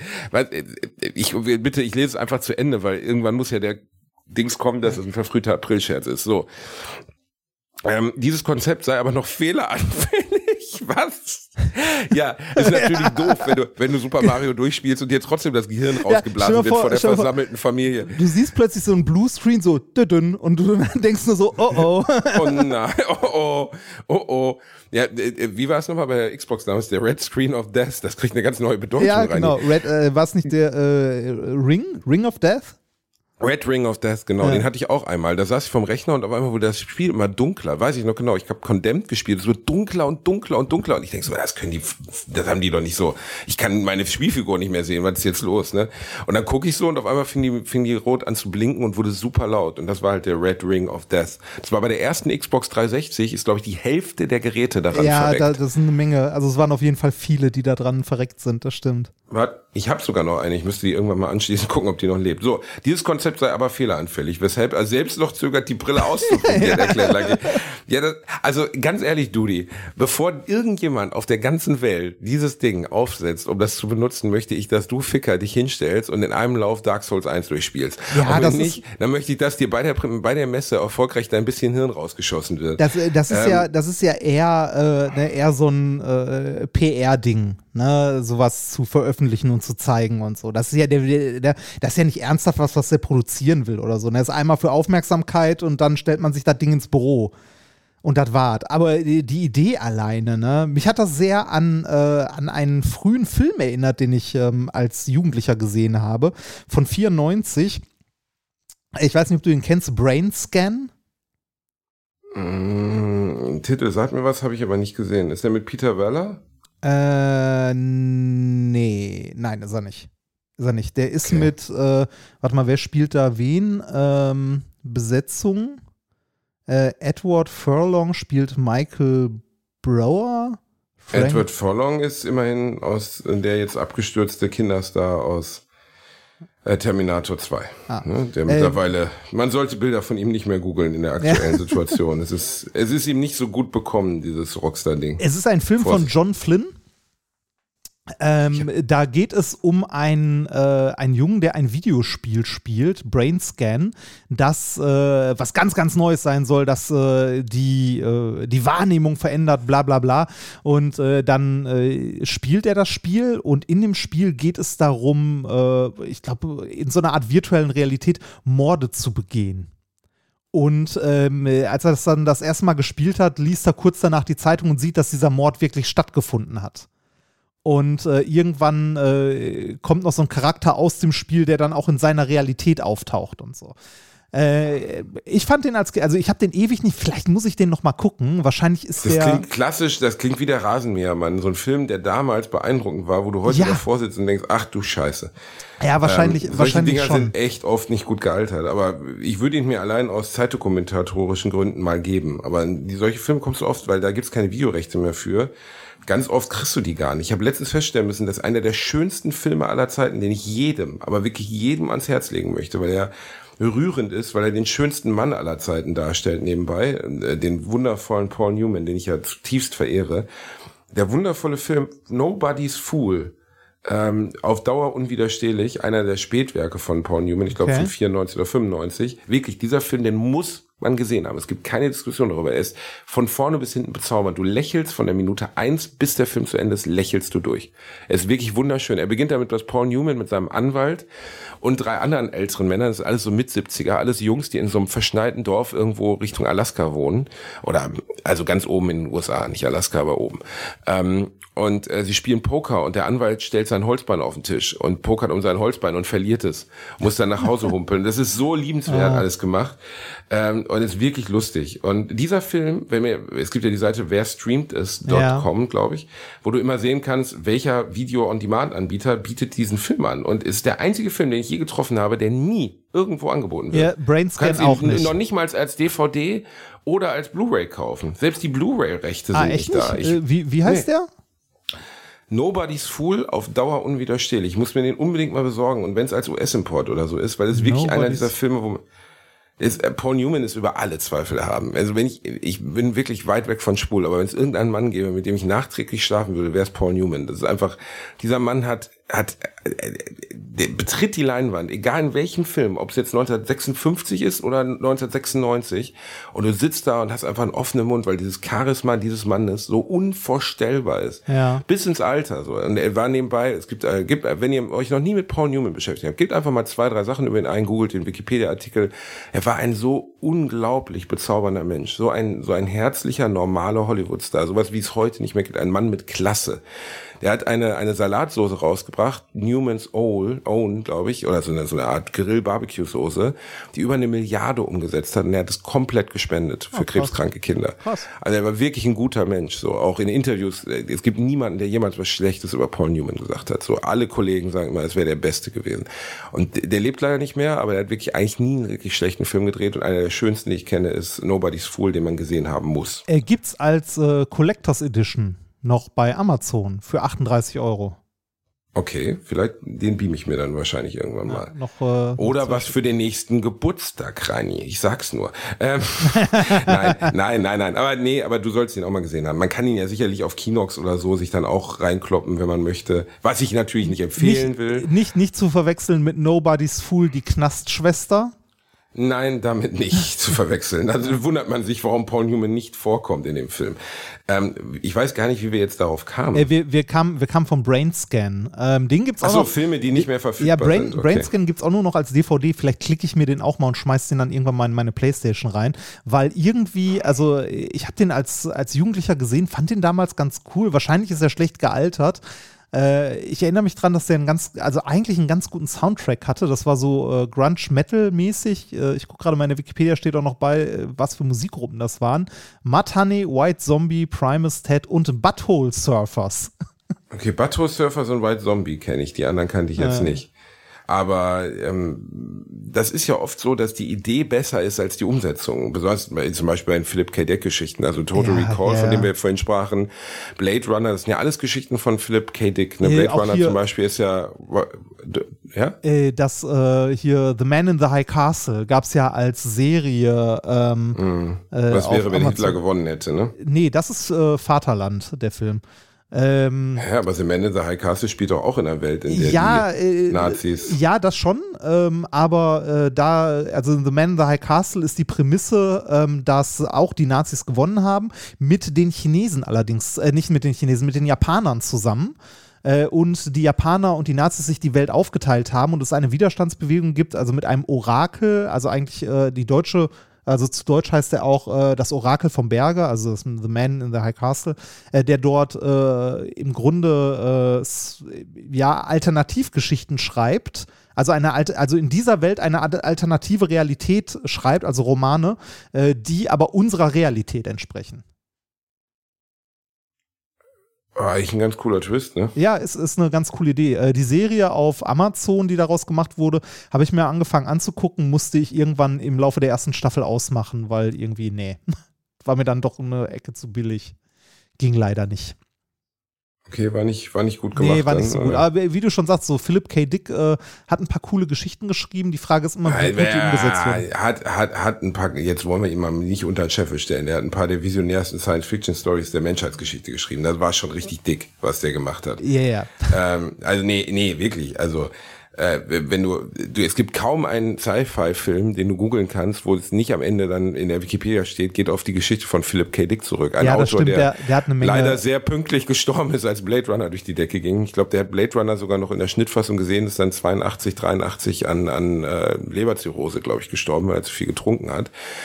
Die Dinge, also ich, ich finde das immer wieder ich, ich gu- gucke relativ wenig Science Fiction. Ich bin ja nicht der, der, der große Trekkie oder so.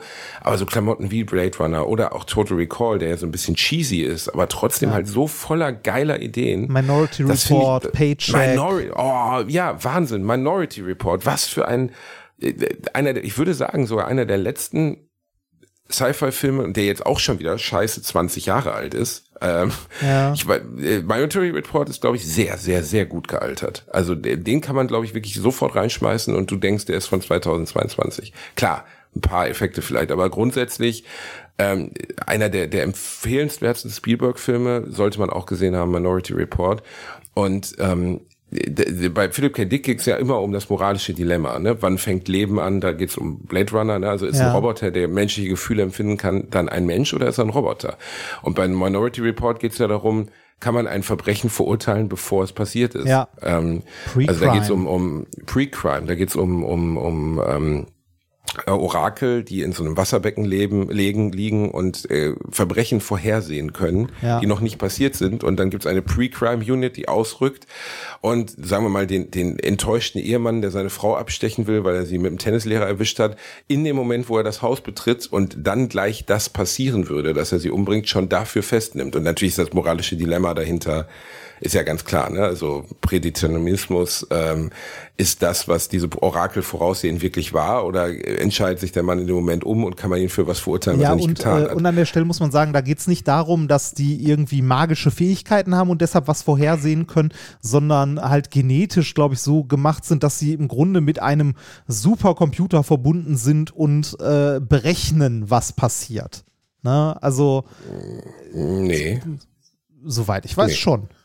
Nein, nein, nein, nein, nein, nein, nein. Die haben, die im, im Film haben die, haben die, äh, haben die prophetische Fähigkeiten. Die sind, äh, sind so, so mm, Überwesen oder werden als Überwesen gekennzeichnet, die, also ich weiß nicht, wie es im Buch ist, das habe ich nicht gelesen, Ja. aber im Film ist es durchaus so, dass dann, äh, da ist viel Absurdes drin, ne? Dann gibt's, wird immer eine Holzkugel geformt, weil die eine einzigartige Maserung hat und auf dieser Holzkugel Ah. wird irgendwie was eingraviert und da ist dann die Information drauf über das Verbrechen, was gleich passiert. Okay. Und die liegen halt in so einem Deprivationsbecken, in so einem, so einem Wasserbecken, schweben da drin und immer wenn auf, was schon ein bisschen, also der Film, wie jeder andere Science-Fiction-Film auch, wenn man zu lange drüber nachdenkt, geht's kaputt. Ja. Weil ich meine, wir leben auf einem Planeten mit acht Milliarden Leuten, da liegen drei, drei Mannequin in diesem Becken und, und sagen vorher, was jetzt an Verbrechen passiert. Die würden, glaube ich, abgehen wie ein Faxgerät an Weihnachten, weißt du? Also da würde ja die ganze Zeit, ne, weil ich meine, die Welt ist voller Verbrechen und äh, bei acht Milliarden Leuten. Sie, aus irgendeinem Grund erkennen sie nur Verbrechen, die in Amerika und auch nur in der Umgebung dieses Labors stattfinden. Egal es spielt in einer besseren Welt. Man darf, finde ich, nicht zu viel zerdenken, weil es Science Fiction ist, aber die grundsätzliche Haltung ist, darfst du etwas verurteilen, was nicht passiert ist. Und Philip K. Dick hat ganz viele solche Stories geschrieben. Ein paar davon habe ich gelesen, die Vorsage von Blade Runner und so. Ich finde, das man darf ja nie vergessen, zum Beispiel dieser Mann hat diese Sachen geschrieben, bevor es das Handy gab. Der hat diese Ja, Sachen geschrieben, ja. bevor es, ne, also zu Zeiten ähnlich wie bei Jules Verne oder so, hast du ja auch mal erzählt, da hast du dich ja ein bisschen mehr mit beschäftigt, was für Sachen Jules Verne vorhergesehen hat, Rohstoffkrisen etc., die, die zu seiner Zeit überhaupt keine Rolle spielten eigentlich. Ja, das, ähm, ich finde ich find sowas immer sehr, sehr spannend, halt Sci-Fi zu sehen. Man muss aber auch sagen, dass uns wahrscheinlich äh, als im kulturellen Gedächtnis nur die Sachen bleiben, die halt ganz gut gelegen haben. Ne? Der andere Mist wird halt vergessen. Ähm, aber die, die Geschichten von Philip K. Dick sind toll. Also ich habe auch ein paar Bücher von ihm gelesen. Äh, Minority Report habe ich zugegebenerweise nicht gelesen, habe ich auch nur den Film gesehen. Ähm, aber die, diese Prämisse, die man da hat, ne, man hat äh, halt hier jetzt Visionen oder seines Daten oder sonst irgendwas, ne, äh, und an Leute für ein Verbrechen verurteilen, bevor es passiert, hat ja heute immer mehr äh, Relevanz, ne? Also natürlich wird man heute nicht für ein Verbrechen verhaftet, bevor es passiert ist. Andererseits haben wir aber Leute, die wir beobachten, die unter Terrorverdacht stehen, ne, und die man in, äh, in manchen Ländern auch einfach mal wegsperrt. So, Genau. äh, also, Ja, also- ne, so auf Verdacht, ohne, ohne Prozess, ohne irgendwas. Für 30 Tage einfach mal in den Knast, in Bayern zum Beispiel. Und dann, ich ich habe letztens noch über äh, Murat Kurnaz gelesen, der, der in Guantanamo war, zwölf Jahre lang, völlig Ja. unschuldig, weil es eine Verwechslung gab. Also nach dem 11. September, ich, ich weiß nicht mehr die genaue Zeit, 10, 12 Jahre war der in Guantanamo und der hat den USA von, oder den Amerikanern von Moment eins gesagt, ich habe keine Ahnung, wovon ihr redet, ich habe damit nichts zu tun. Und er war einfach weggesperrt.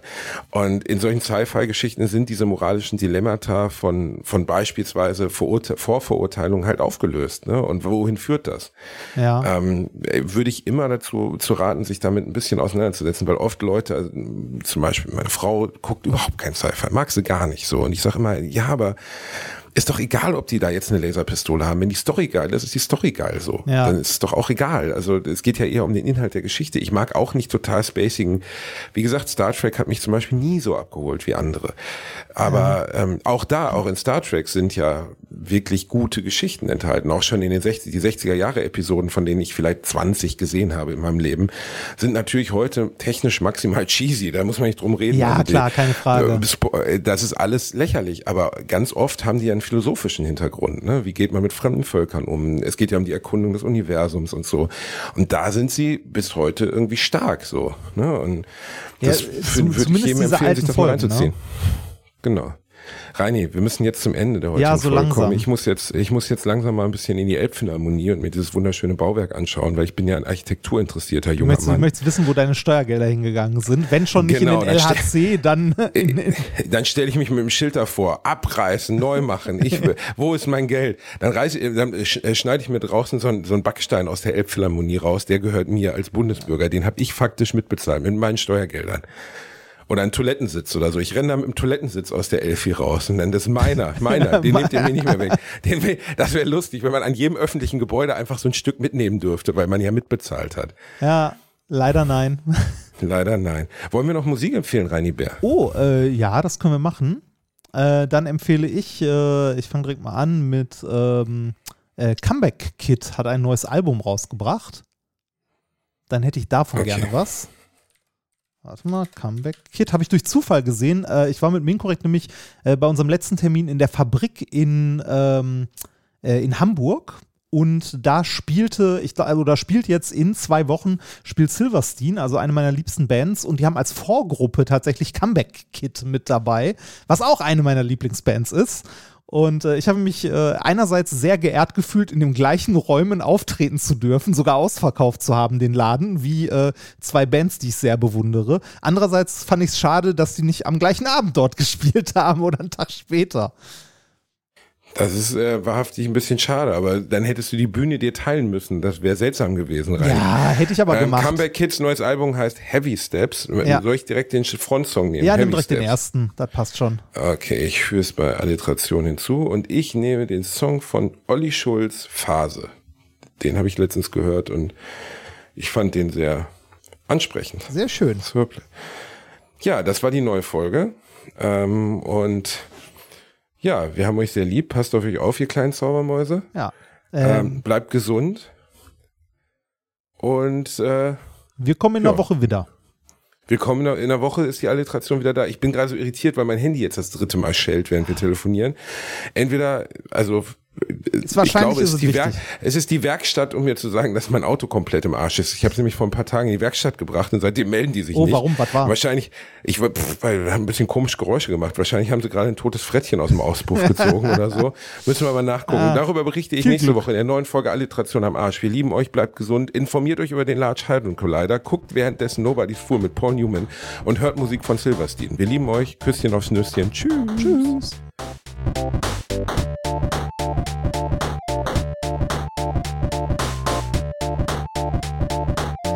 Gelacht, aber unter meinem Niveau.